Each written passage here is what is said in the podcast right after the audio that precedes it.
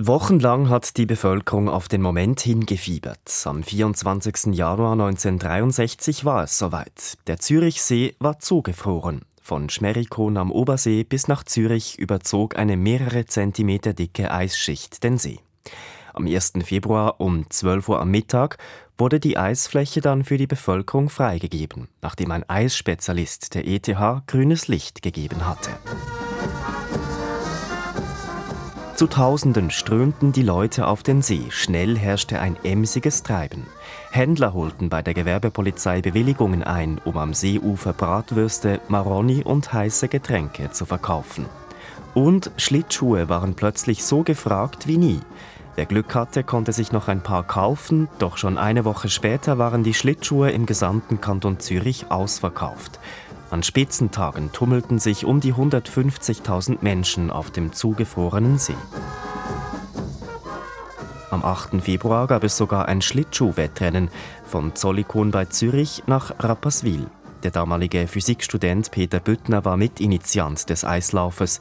Viele hätten damals tatkräftig mit angepackt, um die Idee in kurzer Zeit umzusetzen und eine glatte Eisstraße fast über den gesamten See freizuräumen. Und so ist das dann gekommen, hat man da relativ spontan hat man da organisiert und alles, was braucht hat, aufbauen. Es hat Militär, das da geholfen hat. Man hat eine Verpflegungsstation mit Suppe. Gewonnen hat das Rennen damals Louis Rappelli, bekannter Eisschnellläufer aus Basel. Die Strecke von Zollikon nach Rapperswil legte er in einer Stunde 44 Minuten und 51 Sekunden zurück.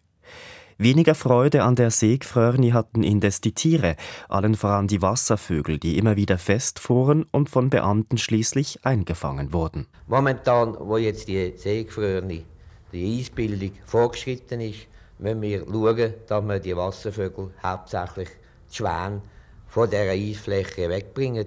Wir müssen schauen, dass wir die in ein Gewässer einsetzen können, das eben nicht eingeführt Und da haben wir mit dem Gartenbauamt vereinbart, dass wir alle Schwäne, alle Wasservögel, die wir jetzt einfangen in die Limit einsetzen. Nach und nach stiegen die Temperaturen und das Eis wurde dünner. Am 8. März war dann Schluss. Nach 35 Tagen wurde das Eis für die Bevölkerung gesperrt. Bis heute gab es keine solche Seegfrörni mehr.